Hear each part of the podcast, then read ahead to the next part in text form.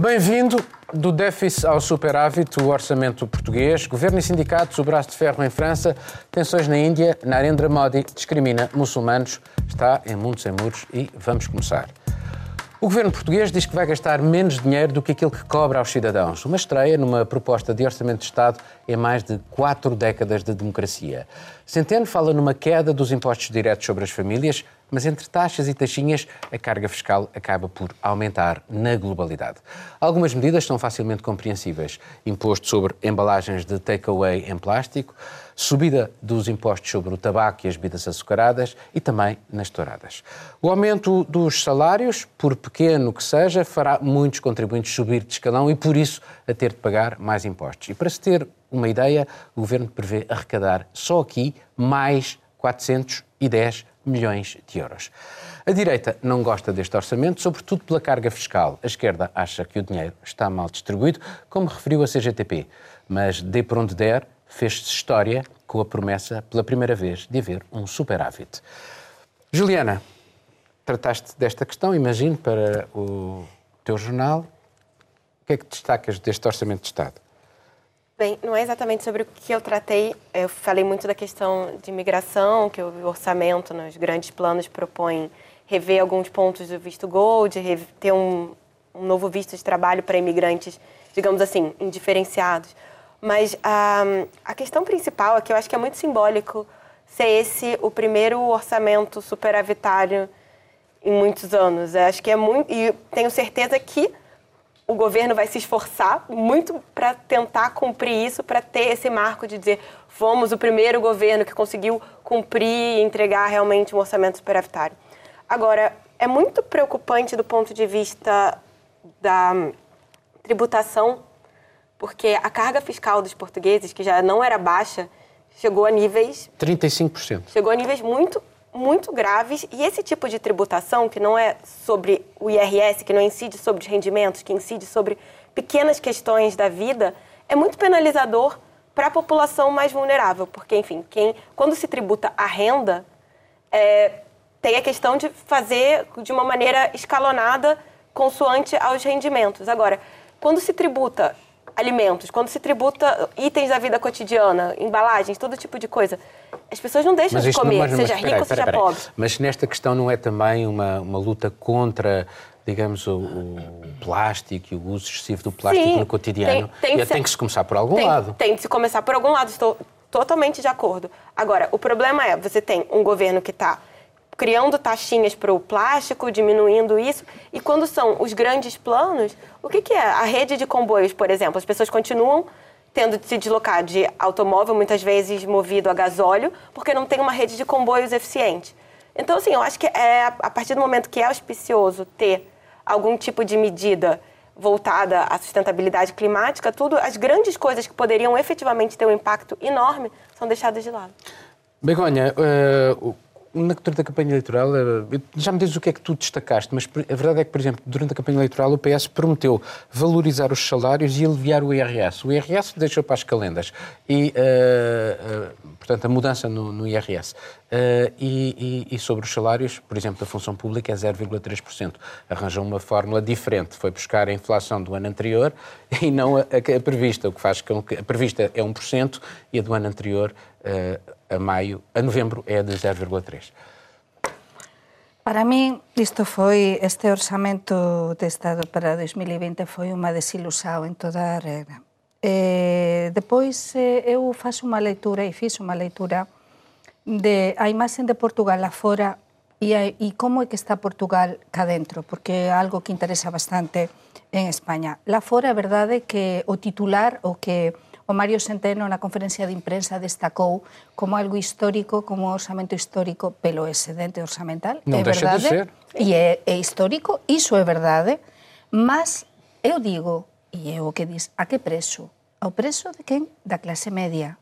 Ao preso, ao preso de a, a perca de cualidade de vida e de poder de compra dos portugueses. Nos como analistas da actualidade portuguesa, non, non como Persoas que estamos a opinar, non, estamos a analizar. Realmente, como dicía a Juliana, este aumento da carga fiscal porque o Mario Centeno diz que non aumentaba a carga fiscal. Direta, sí que, direta. Mas carga fiscal non é só directa, é tamén indirecta. É dizer, o que explicaba Juliana moito ben. Porque a carga fiscal, para comenzar, aumentou un bocadiño de nada, mas aumentou. Está, vai estar no 35,1%. Por tanto, algo aumentou no deseo. E, alén diso, a indirecta aumentou muitísimo. E, como dicía Juliana, non é só o que nos pagamos de IRS, que iso xa se note como explicabas tú, porque depois esa subida de escalau faz que depois as persoas paguen máis IRS. E depois todo, impostos indirectos por todo lado. E entao, nos se ollamos, e eu estive a falar con varias persoas o meu, pronto do meu entorno e a facer unha reportaxe sobre isto, todas as persoas dicen que están, notan que están a ser moito máis penalizados. Persoas de esquerda, persoas de direita, porque no que as compras semanais, eh, as despesas, eh, no conxunto global, esta subida eh, vai repercutir en todo. Por tanto, non é un orzamento para as persoas, é un orzamento para ficar ben de cara aos organismos internacionais, de cara á imaxe do país.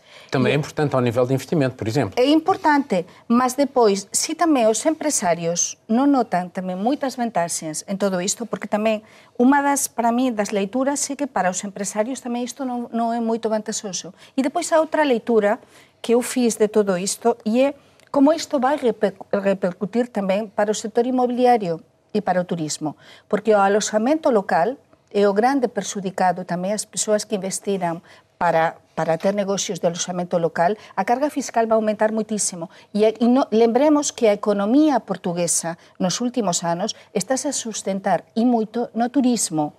E então, isto é un ponto importante a ter en conta. Uh, isto fazes uma leitura que isto, como ela está a fazer, que isto não é nem de esquerda nem de direita, é assim uma coisa só para ficar bem visto.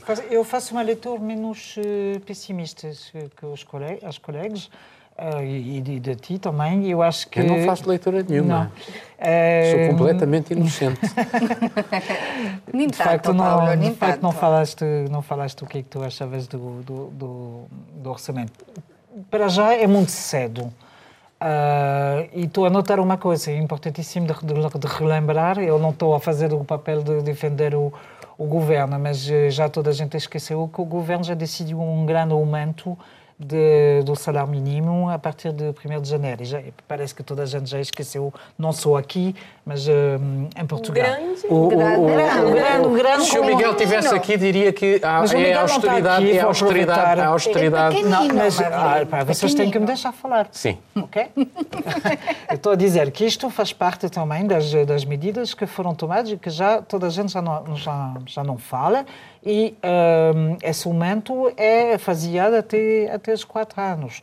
E toda a gente, na altura, há um mês e, um mês e pouco, quando foi falado, foi decidido, um, toda a gente ficou feliz com isto. Portanto, não podemos esquecer. O que quer dizer com isto é que há sinais também de apoio aos, aos, aos rendimentos mais, mais Marcas baixos. de esquerda, dizes tu. Exatamente. Uh, também há uh, uma vontade de apaguizar algumas guerras, por exemplo, estou a pensar na saúde. Não sabemos muito bem onde é que, onde é que vão ser aplicados 800 mil milhões. 800 milhões. e tal, ficou em sim, 900 que foram, que foram, de, foram anunciados. Sim. anunciados. Uh, mas, se calhar, é um sinal também para, para avançar neste dossiê. Também é uma, uma perspectiva interessante que é apostar no interior do país, colocar coisas interessantes que eu acho, uh, aquelas green, green vistos, por exemplo, tentar de um, dar a entender que o investimento pode ainda se fazer em, em certo sítio. Agora, eu acho que Uh, temos tempo e que um, a oposição, que seja de direita ou esquerda, vai fazer o seu trabalho e, o, e a partir do, do, do 10 de janeiro uh, penso que as coisas vão, vão ser mais, uh, mais fortes e vai haver muitas, muitas mudanças. Portanto, eu fico um bocadinho prudente a relação do que vai sair daqui. Obrigado, mas ainda falta a assina do novo banco, que estão previstos 600 Sim. milhões ainda para esse. E ainda do outro banco também, não o novo banco, o B, Sim, também BP, é, é uma situação complicada. Sim. Também, claro, que ainda vai ter que pagar Sim. também. É herança, então, assim, é uma herança. É uma herança. E faltam as negociações que a ver em que fica todo isto, não é? Como dizias, é dizer, eh, as negociações, as negociações e as cedências. Vai, vai, vai mudar Portanto, muitas coisas. Portanto, xaneiro, que... xaneiro vai ser un mes intenso. Sí, sí. Mas passar a um novo tema, em França é um tempo de negociação numa guerra de trincheiras entre o governo e os sindicatos. O Executivo pretende manter-se firme e alterar o sistema de reformas, acabar com 42 regimes especiais. Dos sindicatos não parece haver grande vontade em ceder, embora a corrente reformista esteja disposta a negociar. A sua linha vermelha é a idade da reforma, essencial na perspectiva do Executivo, que assim poderia reduzir o déficit do sistema atual 10 mil milhões de euros. No meio deste conflito social, Emmanuel Macron tem-se resguardado e tem deixado ao Primeiro-Ministro a gestão da crise. Então, o Manu, não se pode dizer, uh, o Emmanuel Macron uh, está a tentar não ficar queimado, uh, mas aparentemente, nestas últimas horas, alguns sindicatos estão disponíveis para fazer uma trégua natalícia. Portanto, há aqui uma brecha no movimento sindical isso não é uh, forçosamente negativo. Não, não tenho essa leitura uh, que tu estás a fazer completamente, porque o que foi dito é que. Uh, o segundo sindicato do, da de CNCF. Facto, há um certo alívio dado pelo facto que há um sindicato maioritário no, no metro, metropolitano de Paris e. Não, não sim, nos, maioritário. Nos e, nos segundo, e segundo nos comboios uh, que, que, decidiu de fazer uma, uma trégua para, para o Natal. Trégua. Trégua. uma trégua. E um, é importante porque, de facto, permite a, aos sindicalistas de dizer que, em vez de ser 100% parada, vai ser só metade parada. Pronto, é, é uma coisa. Estamos a, a entrar no, na época de Natal. Isso é muito muito difícil para a população francesa. Mas os sindicatos são mesmo decididos a não entrar naquele. não dar a razão a Manu, uh, Emmanuel, Emmanuel Macron, presidente da França. Uh, eles querem mesmo que uh, seja acabado com, com este, esta reforma que, ao contrário, o governo quer, quer manter. E... Mas tu não achas aqui uma contradição enorme? Porque a maioria dos franceses, de acordo com imensos... 61%. Não, a maioria dos franceses quer, este, quer uma reforma. Consideram este sistema ah, injusto, injusto, penalizador e mau. As pessoas vão. É complicado de explicar, mas essa história de, de, do facto de existir ainda eh, alguns eh, sistemas paralelos, digamos assim, isto é vendido pelo governo, para essa expressão, eh, como sendo o, o ponto mais importante da, da, reforma, acabar com o que, que, pode ser visto como uma, uma noção de desigualdade completa. Mas não é isso que está em causa. O que está em causa é o prolongamento do tempo de trabalho e mas a diminuição. Que podem, é podem a diminuição, peço mas desculpa, a diminuição do, do real, do. Não, não podemos esquecer uma coisa muito importante, é que entrar naquela história do pivô, da, da ida do pivô e da reforma da reforma com pontos, não é? É, um, apesar do governo dizer que vai haver garantia em relação ao ponto, por lei, vai ser decidido, o ponto da reforma. Uh, como é que se diz? É complexo, é um bocadinho não, não, complexo. O facto, é o facto de cotizar. Cotizar? Sim, cotizar. Sim, sim. Cotizar, uh, vai chamar ponto. Esse, este ponto vai ser definido por lei e as pessoas não acreditam que vai ser garantido. E, de facto, quando vai haver crise, quando a segurança social vai ter problemas, quando qualquer coisa, o ponto vai baixar. E as pessoas não querem. Porque baixar o ponto quer dizer que a reforma mas com a atual, a reforma. Mas com a atual também é pode acontecer isso. Joga. Mas com a atual também não. pode ser isso. Não. Uh, uh, não, não, não, não. O sistema deixa... pode falir. O, não, não. o sistema pode falir. Deixa não, mas isto é garantido, é garantido Juliana, atualmente. Juliana em, em, 2050, em 2050, os dados indicam que um francês em cada três terá mais de 60 anos. Portanto, alguma reforma vai ter que ser feita. Isto por um lado. Uh, e, e, e, por outro lado, por exemplo, se nós pegarmos na Société Nacional des Chemins de Ferro, o que é que nós vemos? Vemos que há duas pessoas reformadas para um, para ativo. um ativo. E, portanto, um buraco uh, para pagar as reformas só pode ser colmatado através do Orçamento Geral do Estado, Sim. numa empresa. Isto é válido para várias outras. Daí a necessidade de acabar com os regimes especiais, porque depois tens as pessoas que, que trabalham no campo que têm reformas muito baixas, uh, porque não é possível aumentar essas reformas por causa das outras. Portanto, há aqui um sistema é profundamente bomba, injusto. É uma bomba relógio, porque acho que de, alguma maneira a adesão que os franceses têm a querer algum tipo de reforma é muito disso porque eles sabem que são penalizados por uma série de sistemas, mais de 40 regimes diferentes de reforma, que beneficiam é, segmentos políticos, que, é, segmentos é, sociais que conseguem fazer pressão política. Porque, é, ao mesmo tempo que existe um regime especial para os condutores dos comboios, tem para bailarinos de ópera, tem para é, uma série de, de, de microsistemas que, quando se olha, eles são insustentáveis. E aí agora o que nós estamos vendo. Isso não é assim. Não, assim, Marlene, desculpe. Uma questão, uma questão é assim. Não, não, é, não é não, assim. Não somos- existe. Marlene, você falou, já, deixa eu terminar. Marlene, você, você falou, que- deixa eu terminar. Existe uma questão que é uma, é uma questão matemática. É uma questão certo? É uma matemática. questão matemática. Porque, por mais que seja lindo que, que as pessoas possam se reformar aos 54 anos, como algumas dessas categorias podem, que eu acho maravilhoso. Eu gostaria de, aos 54 anos, me reformar com uma pensão mínima de mil euros e curtir a Provence, mas não vai dar. Porque, matematicamente, é injusto para o resto da população que não tem. E dois, porque mesmo a população na- no ativo não consegue sustentar está, isso. É uma isso, por, pirâmide. isso, por isso é que, embora a maioria dos franceses concorde com a reforma, há aqui uma espécie de rejeição contra Macron. Há uma, há uma, há uma- uma dimensão política nisto. Claro, porque o Macron sempre é visto como aquele que vai beneficiar os ricos, tem toda uma questão é, do imaginário político, que não está muito longe da realidade, do que é o Macron e de, a própria pessoa que foi responsável por conduzir o sistema de reformas acabou de se afastar porque descobriram que ele estava ligado a empresas do setor. Delevoye, o alto comissário para as reformas. Toda, toda maneira que essa proposta foi conduzida talvez seja um pouco descolada da, da necessidade, tenha ficado muito marcada por, esse- por essas figuras. O Macron ser alguém visto como um homem rico e que vai tentar beneficiar essas pessoas, ter esse que era ligado aos interesses. Agora, se existe uma necessidade de reforma, existe. E o movimento tanto não quer perder esses movimentos não querem perder esses benefícios, que obviamente é compreensível, eles estão radicalizando, eles estão apelando para é cortes de eles estão eles estão apelando para corte de energias, que é algo que não existia desde o fim da Segunda Guerra Mundial, assim, na década de 90. há aqui, um, há aqui um, um comparativo interessante, porque estamos neste momento na batalha da opinião. Eh, e eh, o paralelo que se pode fazer é com uma, eh, uma reforma que foi tentada em 95 por Alain Juppé, também dentro deste âmbito, eh, e o governo não tentou negociar. Desta vez o governo tenta negociar. Nessa altura não tentou negociar. E o apoio eh, dos franceses foi crescendo à medida que as semanas passavam. Desta vez, eh, não há alteração propriamente no apoio dos franceses aos grevistas. Está mais ou menos estabilizado. Portanto, não há aqui, do ponto de vista político e daquilo que é a batalha da opinião,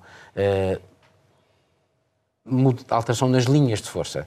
Eh, achas que o governo ainda tem hipóteses de se safar e continuar este braço de ferro? sei, eh, non vou entrar neste asunto, mas eu vou, vou pedir que ollen para España.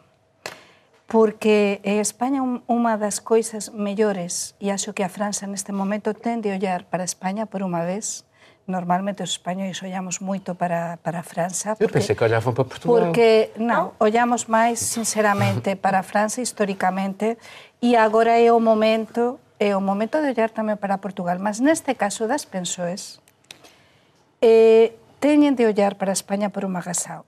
En España nos anos fin de 70 80 houve unha concordancia entre todas as forzas políticas e sindicais para facer, foi na altura do Felipe González, o grande plano eh, nacional de reformas e de pensoes que penaliza os que gañan máis e beneficia os que gañan menos. En España tivemos gobernos moito diferentes de esquerda e de direita ao longo dos últimos 40 anos e nunca se mudou unha vírgula nese plano nacional.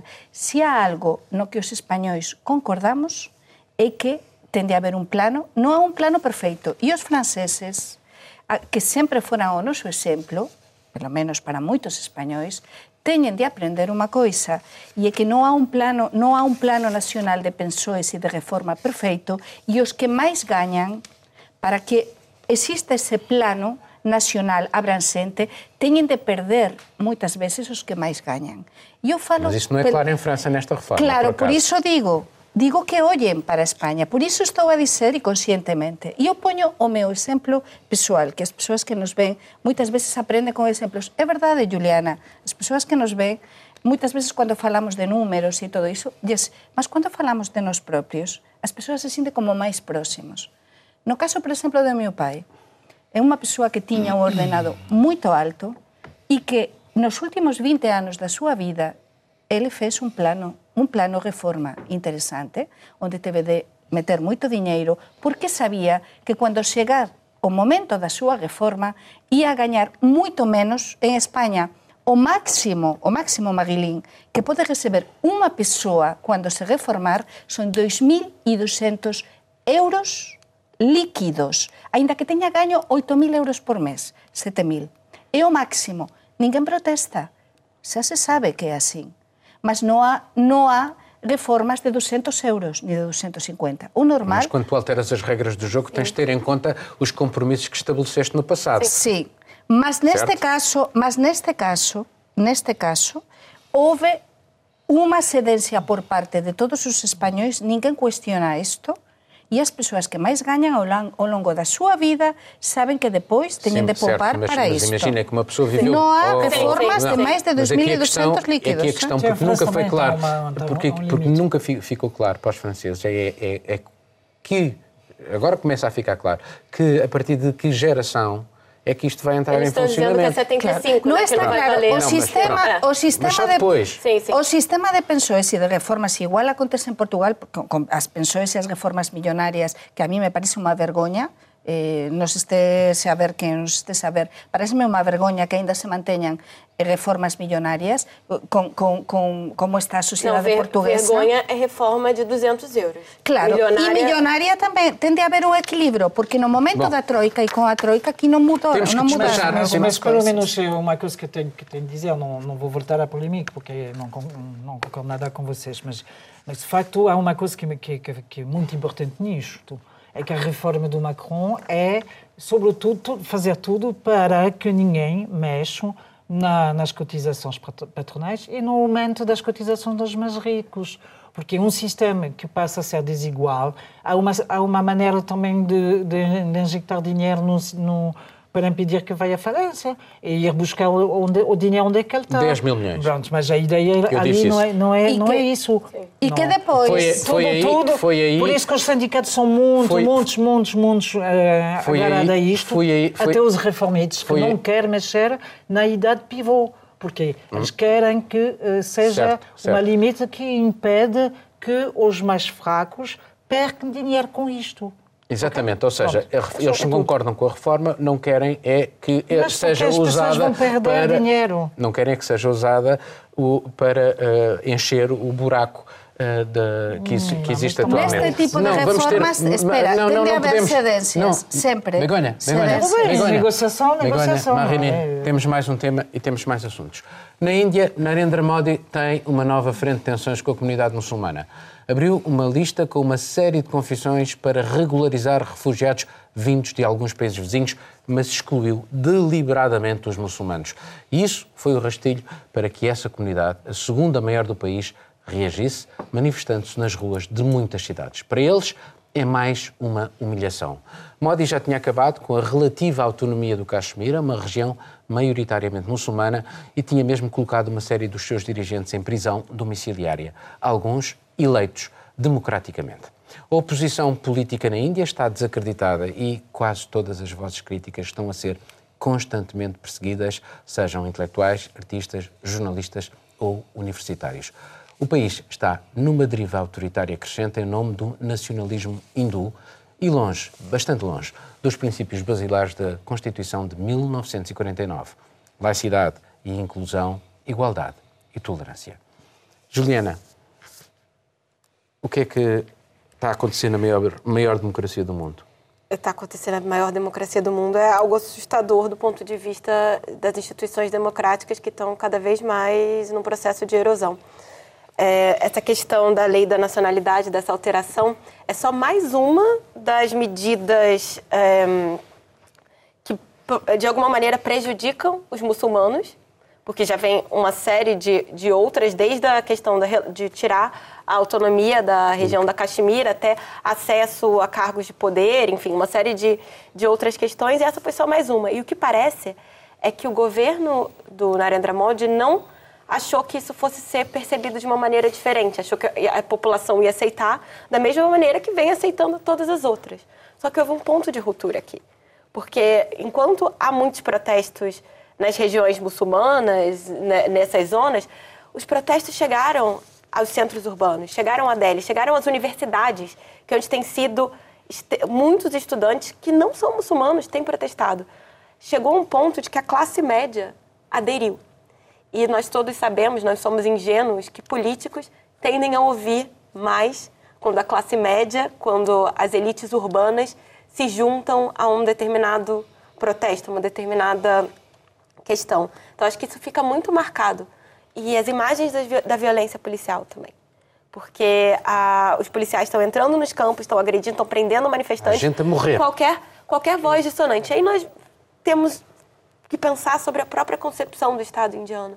Quando a Índia foi criada, é, enfim, houve a separação na Índia, Paquistão, é, enquanto o Paquistão fez a opção de ser um Estado é, muçulmano, dizer que era um Estado muçulmano, a Índia tem na sua Constituição um que é um Estado laico, Sim. mesmo sendo de maioria hindu. Então, é muito preocupante que esse princípio constitucional, de alguma maneira, esteja sendo erodido. Uh, Marilyn, é, é, a constituição de um apartheid de facto. Entre, achas que é? Exato, para mim é introduzir o contrário do que está nessa Constituição e introduzir é o segregacionismo nessa Constituição, numa Constituição que é o contrário, é aberta. E acho que isso é terrível, porque é mesmo uh, passar a um, a um nível uh, muito grave. Uh, estás a falar de mortes, estás a falar de situações muito violentas, manifestações muito graves, templos, templos indi, indi, indi, de, da religião, não, justamente, hindus, que, era, que era muçulmano passa a ser hindus, uh, que acho que toca muito nas pessoas, e também... Um, a perda de direitos. Perda, de direitos. direitos.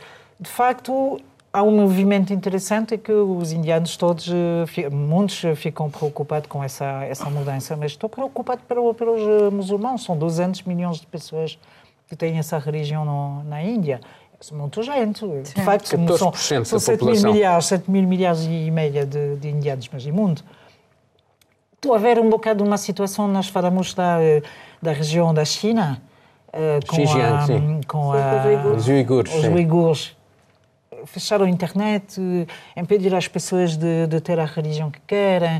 Uh, estão a ver uma, uma aproximação, pelo menos na maneira de agir e de atuar em relação a, a uma população minoritária. Passa-se a muitas coisas a diabolização do A diabolização, do Islão? do Islão, exatamente, mas isto vai conduzir a a Guerra das Civilizações, do, do Samuel Huntington. Penso, penso, e querer não dentro, mas fora pode ser mais uma vez uma, uma ruptura. Mas isto não é uma tentativa, Begonha, de usar uma espécie de espantalho, tendo em conta, vou-te dizer o quê? Que o, sub, o subemprego neste momento é terrível.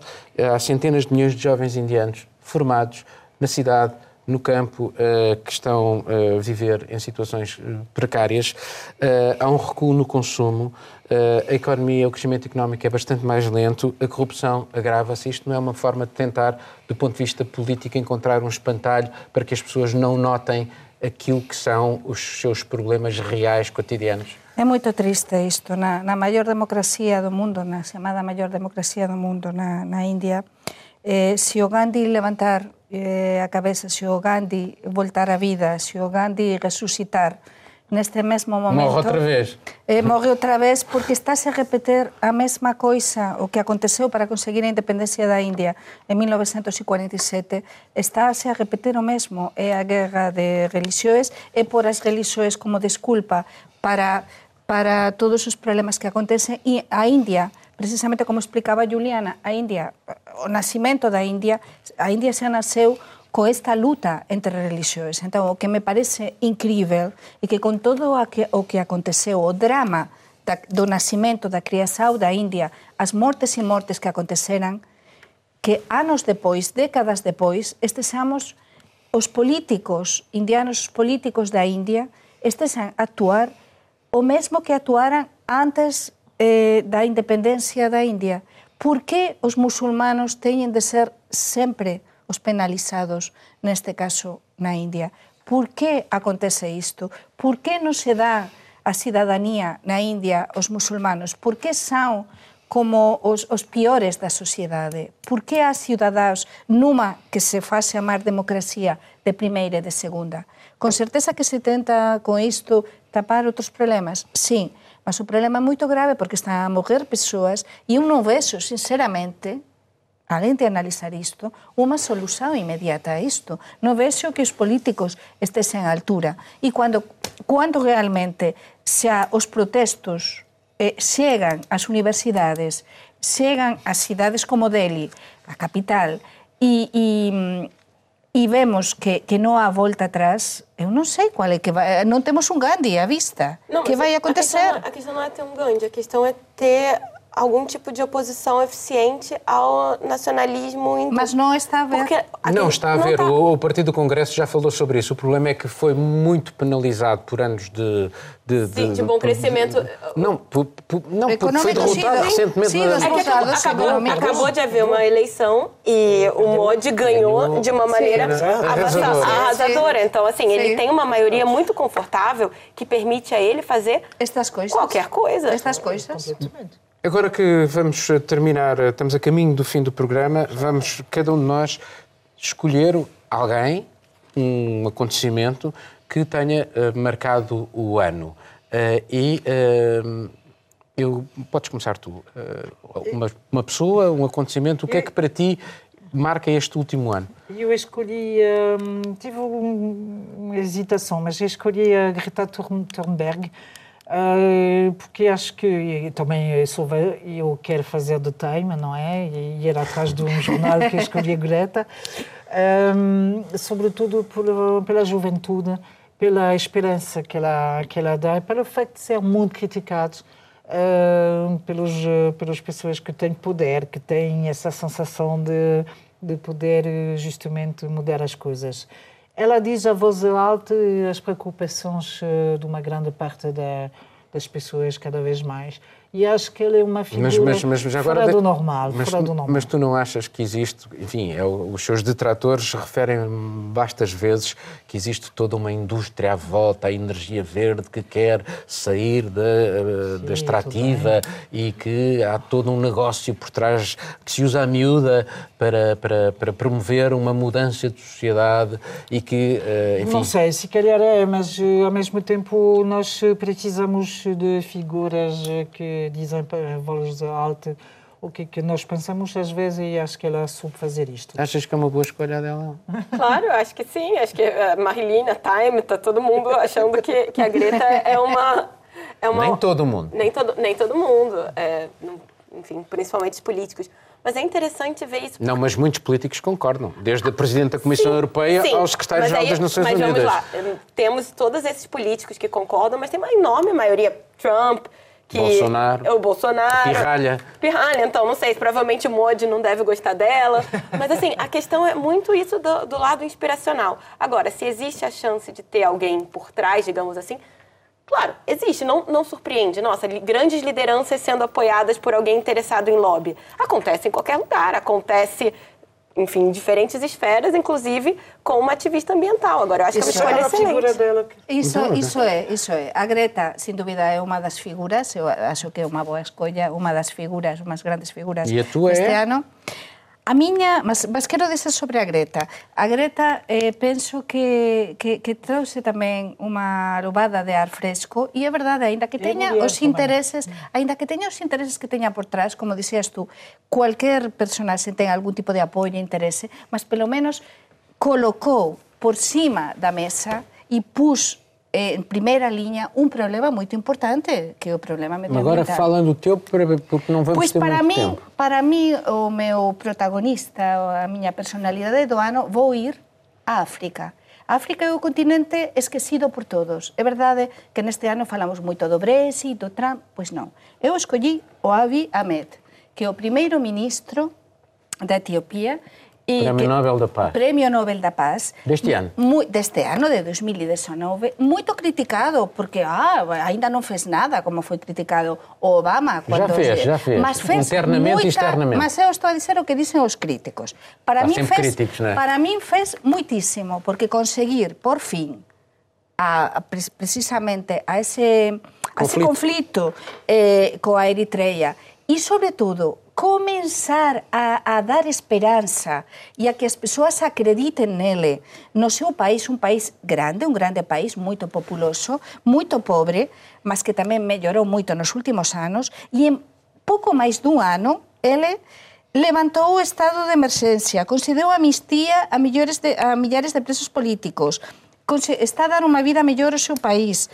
Eh, desbloqueou o que é a censura, porque había censura na comunicación social, legalizou grupos de oposición e conseguiu tamén unir en torno a sí eh, todas as minorías étnicas do seu país, que neste tipo de países há moitos. Por iso, para min, merece ser destacado cá o líder africano que está, e eu penso e confio que vai fazer muito. Achas que é interessante, tendo em conta até que ela falou na, nas diferentes etnias, ele é a primeira, é a primeira vez que uma pessoa Sim. da etnia dele, que é o Oromo, chega à chefia do Estado. Sim, sim, concordo plenamente. Eu achei uma excelente escolha e nós tínhamos falado no programa e acho que acho que é bom de destacar figuras uh, pela positiva e esperamos Exatamente. que vai continuar a fazer e que a África vai, uh, vai seguir os, os passos dele.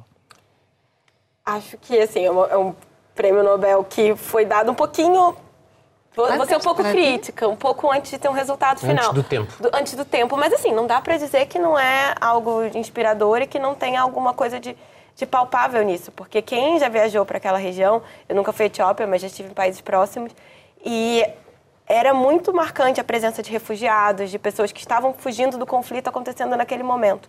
E acho que é muito como a Begonha disse.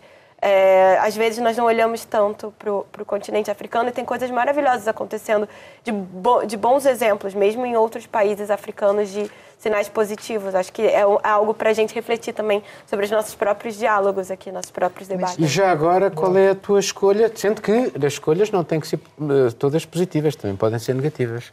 Então, é, eu, para o bem ou para o mal, eu resolvi é, destacar como brasileira o presidente Jair Bolsonaro do Brasil porque esse foi um ano, o primeiro ano da, da presidência dele e acho que alterou profundamente é, as condições de fazer política no Brasil, porque é alguém que chegou já brigando com o próprio partido, brigando com deputados, então mudou muito a maneira de fazer política no Brasil, não, não necessariamente para o bem, mas mexeu um pouco com a, as configurações políticas e também para a política externa o Brasil é, acabou com posicionamentos históricos como condenar o embargo a Cuba na, na ONU, se alinhou com os Estados Unidos é, na questão de Israel. É, foi, o Brasil foi um dos responsáveis por travar um acordo mais ambicioso nessa última COP, agora em Madrid, essa política externa do governo Bolsonaro. Acho que o Brasil ficou muito marcado nesse ano pelo, pela figura da personalista do presidente e isso afetou de alguma maneira vários dos assuntos que nós discutimos aqui. O que é que achas Para mí, Bolsonaro é, é, un político que destacou pela negativa, evidentemente, e é, e é pena que estejamos en maus eh, deste tipo de políticos neste momento en grandes países do mundo e, sin dúbida, eu con todos os brasileiros que falo eh, están pues, bastante tristes, en xeral, co que está acontecería até, aliás, persoas que votaran nele, porque realmente mudou totalmente, como explicabas, o, o teu país agora. Sobre todo, as persoas están moito desiluídas e o, o nivel de democracia, o nível de corrupção, o nível de segurança, acho que se alterou bastante. Bom, começou com grandes expectativas, mas uh, elas foram baixando. O que é que tu achas? É uma escolha excelente da, da Juliana, porque de facto também ela foi atrás do Time, que regularmente apresenta figura negativa, e acho que é importante eh, de ver que o impacto dessa figura, a maneira que, que foi falado do Brasil, se calhar também eh, permitiu de, de, nós jornalistas olhar para o Brasil, se calhar que a gente não conhecia tão bem. Pronto, aqui em Portugal é muito falado, mas acho que acho que deu pelo pela positiva uma maneira de, de tratar do Brasil, dar o interesse que, que ele merece como país, como gente e como como futuro e possibilidade de de, de jogar no nível internacional. Bom, agora faço a pergunta a mim próprio, Sim. qual é, uh, Sim, o, o, que é que eu escolhi? pois bem, eu escolhi uh, os protestos em Hong Kong, por, aquilo que representam de luta pela liberdade entre o socialismo chinês e o modelo democrático chinês. Uh, isto porque continuam e perduram começaram em junho ou julho. Uh, houve um, desencadeador, que foi a, a, uma lei de extradição, mas uh, aquilo que nós assistimos, e se casarmos isto que, que se está a passar em Hong Kong com toda a, a, forma como uh, o regime chinês vai fechando as liberdades políticas, a maneira como aquilo que se passa no Xinjiang, que falámos há bocado, a, a, utilização cada vez mais crescente daquilo que são as tecnologias para vigiar e fiscalizar os cidadãos, eu escolhi os protestos de Hong Kong como símbolo de uma luta pela liberdade. Já agora, o que é que vocês acham é. da minha escolha? E acho este também uma boa escolha, justamente por isso, por ser um, uma imagem diferente num, num, canto do mundo que é pouco conhecido, quer dizer, que nós cons conseguimos Sim, conhecer europeus, de, de, manifestações do antigo e com uma justa causa, que é a, a democracia, a luta para a democracia. A sua escolha hoje, no dia que faz 20 anos da entrega de Macau de volta é para a China, eu acho interessantíssimo.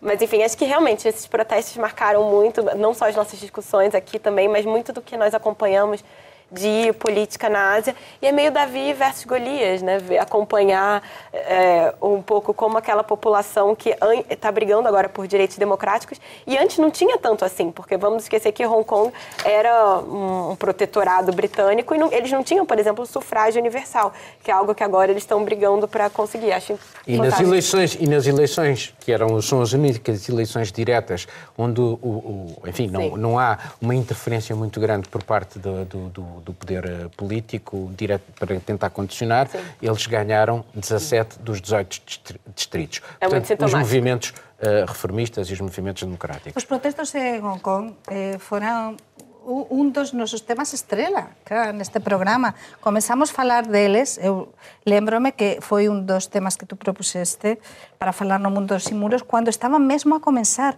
cando non estaba a ser capa dos xornais ni, ni primeiras noticias nos telexornais do mundo inteiro. E entao iso serveu para, como dicía Maguilín, para nos aproximar moito a esta situación e a partir destes protestos de Hong Kong, susiran outros protestos tamén noutras partes do mundo, diferentes, con outras motivações, mas acho que foi sermen para tamén outros protestos pela liberdade noutros países. Por iso, uma excelente escolha. Se o Miguel estivesse aqui, falava, aproveitava e dizia da Catalunha. Bom, vamos terminar o programa. Portanto, ainda que tenhamos vamos fazer dele, aqui a, esta ronda final. Juliana, o que é que uh, trataste?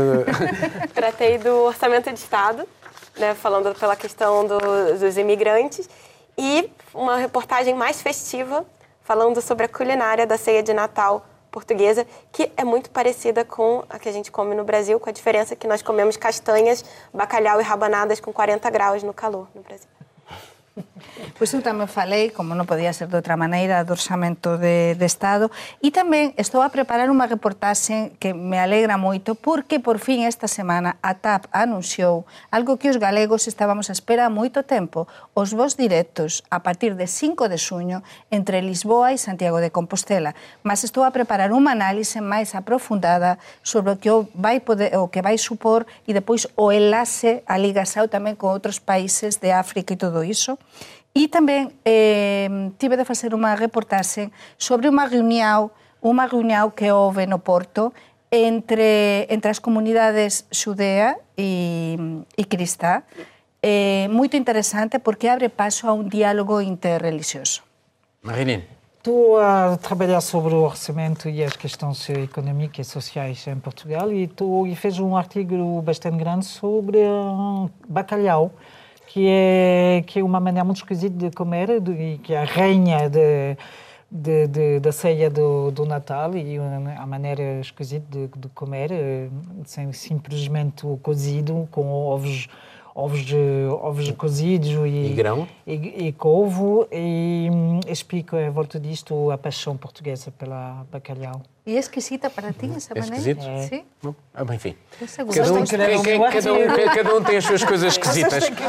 É tempo de terminar Mundo Sem Muros neste ano de 2019. Tempo também para lhe desejar um Feliz Natal e um ótimo 2020. Voltaremos a estar juntos em janeiro, na RTP e RTP Internacional, também na RTP13 e em podcast. Tenha umas boas festas. Boas festas.